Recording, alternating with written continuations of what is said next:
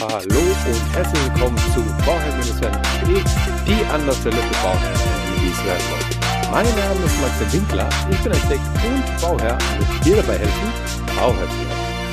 In der heutigen Folge spreche ich nochmal so ein bisschen über die, also mache ich noch mal, beantworte ich nochmal so ein bisschen die Fragen, die über Instagram mich erreicht haben, nachdem ich gesagt habe, dass ich mit meiner Tochter spazieren gehe. Und zwar hat mich Ed Verena Marie, Ed Verena Marie hat mich ähm, gefragt, Massivholzhaus, Holzfassade. Ja, was kann ich dazu sagen?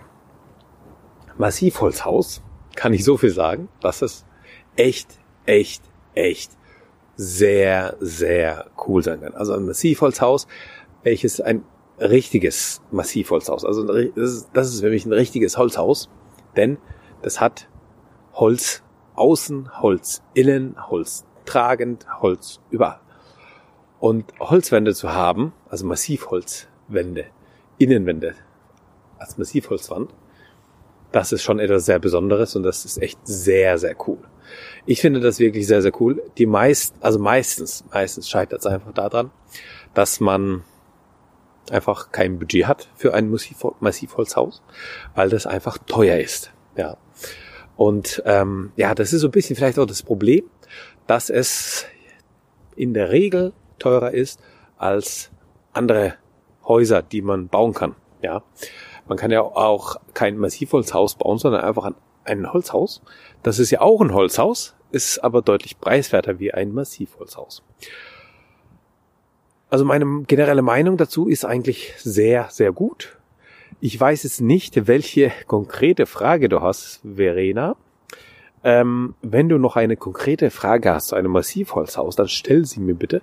Wobei ich dazu sagen muss, ich bin jetzt nicht der Top-Experte für Massivholzhaus, aber ich könnte mir dann natürlich einen Top-Experten für Massivholzhäuser holen und mit diesem dann ein Interview machen, wenn das für dich interessant ist. Also wenn das für dich tatsächlich relevant und interessant ist, dann schreib mir doch einfach ähm, auf Instagram oder ähm, an info@bauherr-werden.de. Dann ähm, weiß ich Bescheid und dann suche ich nach einem Experten oder vielleicht hast du auch einen Experten, wo du sagst, okay, mit dem kannst du dich mal darüber unterhalten. Das wird sehr interessant sein. Dann unterhalte ich mich da auch natürlich gern mit demjenigen. Des Weiteren hat sie nochmal gefragt, Holzfassade. Ja, und ich denke, eine Holzfassade ist eine sehr, sehr, sehr gute Möglichkeit, die Fassade zu gestalten oder fürs als äh, Fassadenmaterial einfach zu nehmen. Denn und zwar unbehandeltes Holz. und das ist genau das, äh, wo dann viele Bauherren einfach irgendwie Probleme haben mit unbehandeltem Holz, denn unbehandeltes Holz verwittert. Der Vorteil von unbehandeltem Holz ist, dass du das nicht pflegen musst. Ja, du hast einfach eine Holzfassade und du musst es nicht, wie es so oft heißt. Ja, da musst du alle paar Jahre anstreichen, oh, viel Aufwand, brauchen wir doch nicht. Nein, bei einem, bei einer Holzfassade, die unbehandelt ist, vergraut einfach das Haus. Und ich finde diesen Effekt einfach sehr, sehr schön, denn das Haus hat auf einmal Leben. Es ist ein lebendiges Material und man zeigt es auch. Man zeigt es auch, weil die Holzfassade ist jetzt, wenn ich die frisch angebracht habe, so typisch Holzfarben, ne, so geht in den gelblichen, braunen Ton, Ton vielleicht so rein und je nachdem welche Holzart es ist und so weiter. Und ich merke dann aber nach fünf, bis sieben Jahren, vielleicht nach zehn Jahren sehe ich dann, dass das Haus grauer wird. Und es verwittert einfach. Und dann verwittert es auch stärker an der Wetterseite als an der anderen Seite. Denn ich habe da einfach eine ähm, stärkere Belastung. Deswegen wird es da schneller grau. Das Haus ändert sich mit der Zeit. Das heißt, so wie das jetzt heute ausschaut, wird es nie wieder ausschauen. Also nicht mehr in fünf Jahren. Aber nach zehn Jahren ist es in der Regel abgeschlossen, diese Verwitterung.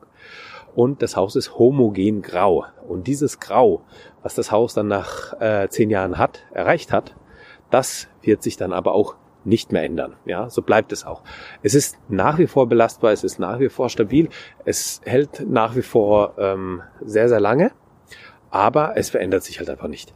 Das muss man einfach wissen und wenn man zum Beispiel sagt, okay, ich kann mir vorstellen, ein Haus, das ähm, ja so silbergrau oder grau ist, ähm, kann ich mir vorstellen, dass mein Haus so ausschaut. dann ist es natürlich eine sehr, sehr gute Möglichkeit, über so eine Holzfassade zu denken, die ähm, ja erst in zehn Jahren so ausschaut. Aber man hat echt eine spannende Entwicklung in diesen zehn Jahren und das Haus verändert sich einfach mit. Ich finde es insofern auch interessant, weil das ähm, ja einfach ressourcenschonend auch ist. Also ich habe wenige, ich habe weniger, ich habe wenige Arbeitsschritte. Ich habe wenig ähm, an irgendwelchen Mitteln, die immer bei mir im, Haus verbaut sind. Und ich kann, und das ist wieder was Schönes, und ich kann ähm, mein Mauerwerk mit einer Dämmung verkleiden. Und zwar einer natürlichen Dämmung, ja, Mineralwolle oder vielleicht auch ähm, Hanf oder sowas oder vielleicht auch Schilf oder sowas oder einfach natürliche Materialien, die ich für die äh, Dämmung verwenden kann. Und diese werden dann mit einer hinterlüfteten Holzfassade verkleidet. Das ist doch wunder, wunderschön. Damit kann man so schön gestalten. Da freut sich jeder Architekt. Also ich freue mich da, wenn ich sowas machen kann, denn dann habe ich einfach so großen Spielraum. Ich kann da so schöne Sachen mitmachen und ähm, der Kreativität ist keine Grenzen, sind keine Grenzen gesetzt. Ähm, also ich finde es klasse. Ich finde es Holzfassaden finde ich super, finde ich sehr, sehr gut. Und ja, man kann es natürlich behandelt machen, so dass man es dann auch wirklich alle paar Jahre behandeln muss. Ja, so fünf Jahre, so nach fünf Jahren muss man da, also, ja, so drei bis fünf Jahre, je nachdem welcher Holzart es ist, ja, je nachdem welcher Querschnitt es ist. Es kommt ja immer darauf an, ja, wie, wie stark das Holz ist. Und äh, ist das Holz aus äh, Brasilien importiert ist es auch richtig, das Holz aus Brasilien zu importieren oder kann man auch heimische Hölzer verwenden? Ja, also die, die, die Hölzer in der Regel, die dann importiert werden, sibirische Lärche oder sowas, die sind natürlich ähm, deutlich strapazierfähiger, die halten deutlich mehr aus, aber die müssen natürlich importiert werden. Die heimischen Hölzer, die wir hier haben, ähm, die haben keinen langen Transportweg, die sind aber auch ähm, nicht so strapazierfähig, die vergrauen schneller und die haben einfach, ja, da muss man vielleicht dann auch einen größeren, also einen stärkeren, einen etwas stärkeren, ja, 5 mm stärkeren ähm, Querschnitt nehmen, damit wir die gleichen Eigenschaften haben wie bei den ähm, anderen Hölzern, die importiert werden müssen. Ja, das ist äh, der, der, ja, meine Meinung zum Massivholzhaus beziehungsweise zur Holzfassade.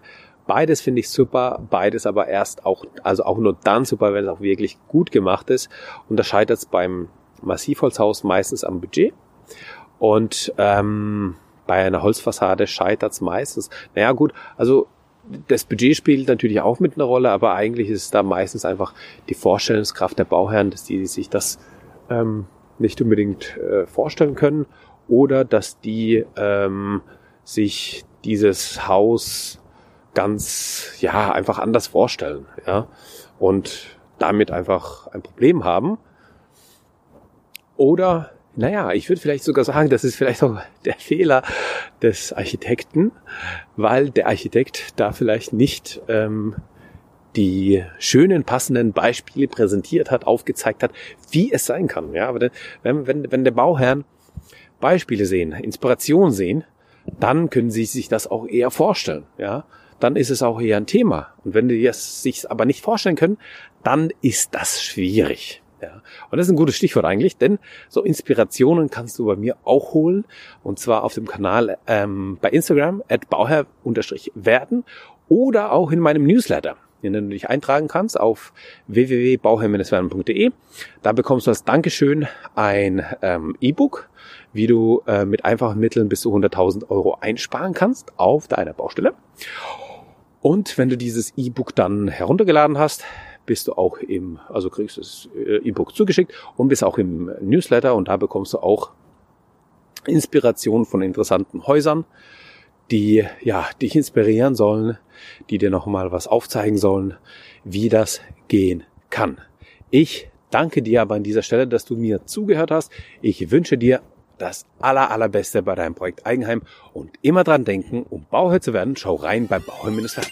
Ciao, dein Max.